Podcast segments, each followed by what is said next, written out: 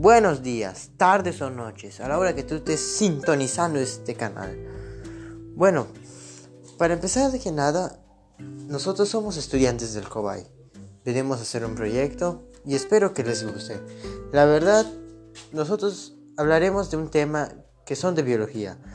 Uno piensa que biología solo trata de plantas, pero no, no lo es así. También trata de otros temas. Por ejemplo, la reproducción que hablaremos más adelante, porque en realidad hay dos tipos de reproducción, si se dan cuenta. Igual de herencia, herencia genética, la que nos dejan nuestros papás. Y hay un tema sorpresa al final. Y no se muevan de aquí y comenzamos. Antes que nada, hablaremos qué significa la reproducción. La reproducción es cuando seres vivos se multiplican, crean varios seres de su especie, para que esto no llegue a la extinción. Ahora sí, ¿cuáles son los dos tipos de reproducción que existen? Son asexual y sexual, pero tienen la de diferencia a continuación, sabrás cuáles son. Presta mucha atención, por favor. La reproducción asexual esta es la forma de reproducción más primitiva, típica de los organismos unicelulares. En ella un individuo maduro que ha alcanzado las condiciones idóneas y se encuentra en un medio ambiente propicio para reproducirse.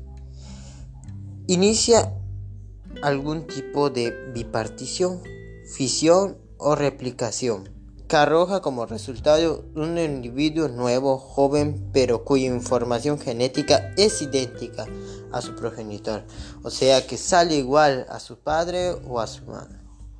Sexual. En este modo de reproducción permite el intercambio genético y una alta tasa de variedad ya que consiste en la creación de células reproductivas o gametos cada uno de los cuales poseen la mitad de la carga genética completa de un progenitor maduro. Dos de estos gametos deben encontrarse y unirse, que esto significa la fecundación, para dar así origen a un individuo nuevo cuya información genética es propia y única, o sea, diferente, de la que sus progenitores. Este modo de reproducción se le llama sexual porque los progenitores deben ser organismos sexuados, macho y hembra respectivamente para poder reproducirse. Nuestro segundo tema es la herencia genética. Esto es como les comenté al principio, es lo que nos dejan nuestros padres. A ver, la herencia genética son las características fisiológicas, morfológicas o bioquímicas que los padres transmiten a los hijos en el proceso de fecundación y gestación del embrión. Este material genético contiene la información básica de cómo será el niño, su color de ojos, de pelo, capacidades físicas, enfermedades de nacimiento, incluso el comportamiento de la persona o no sé. Frases como eres calvito a tu padre, o sea, idénticos. Tu papá es calvo, tú igual eres calvo. Has sacado el carácter de tu madre, o sea, enojona o algo así por el estilo, etc. O tu hermano que tenéis la misma nariz. No son meros dichos, sino que son una realidad.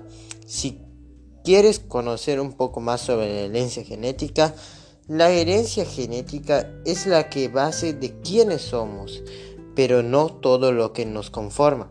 Aunque el ADN de los padres esté presente en los hijos, hay otros factores que también influyen como es alguien. Esto es lo que nos hace únicos. El entorno, las personas que son, nos rodean, el ambiente, si se vive en una gran ciudad contaminada, un medio del campo, por ejemplo, la educación y otros muchos más aspectos influyen a la hora de darnos forma. Los rasgos físicos pueden ser derivados de los padres al igual que el comportamiento, pero la influencia de nuestro alrededor también determina cómo somos.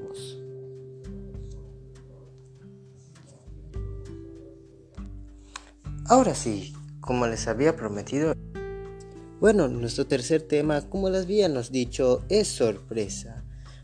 En este, pues, se trata de un tema específico que es sobre la evolución genética o evolución biológica o como la conocen otros, la evolución orgánica, ¿no? En explicación, esto es es la que normalmente uno piensa hablar de evolución, es el proceso por el cual se originó la vida en la Tierra. O sea, este hermoso planeta que nosotros habitamos, ya lo conocen. No hemos explorado prácticamente todo, ¿no? algunas partes y así. Aunque actualmente está viviendo de contaminación y todo por culpa de nosotros, ¿no? Pero esto es un paréntesis. Eh, eso es acerca de la contaminación. Bueno, seguimos. y ha dado lugar a la enorme diversidad de seres vivos que pueblan nuestro planeta. La teoría de evolución, tal como hoy se, se conoce, fue desarrollada por Charles Darwin. Aunque algunos científicos de su época ya aceptaban la idea que los seres vivos cambian con el tiempo, o sea, de un tiempo determinado, por ejemplo los dinosaurios, nosotros nos parecemos, tenemos un parentesco con los simios, pues porque dicen que son nuestros parientes, ¿no? Nosotros evolucionamos y así. Y que existen diferentes grados de parentesco entre las especies. Como les había comentado, nosotros tenemos un parentesco con nuestros hermanos los simios, ¿no? Sin embargo, no hay un claro consenso sobre por cuál ocurra esto. La mayoría creía que el designio divino, es decir, que todo, incluso el proceso de evolución, seguía por un plan establecido por Dios. Todos creían que algo Dios hizo esto por esto, pero no hay que juzgar las creencias religiosas de nadie. Todos creen por sí, por alguna religión. Eso es a punto y aparte. Bueno, la verdad esto es todo amigos, espero que les haya gustado y por favor, antes que nada, antes de irnos, les quiero este, dar una promoción sobre la página de Lux de Facebook, por favor de seguirla. Eh, tiene mucho contenido eh, perfecto ya eh, sobre comidas típicas de aquí de nuestro estado de otros estados de México, comidas del mundo, una variedad y diversidad de comidas. Por favor sigan esta página y esto es todo. Hasta la próxima.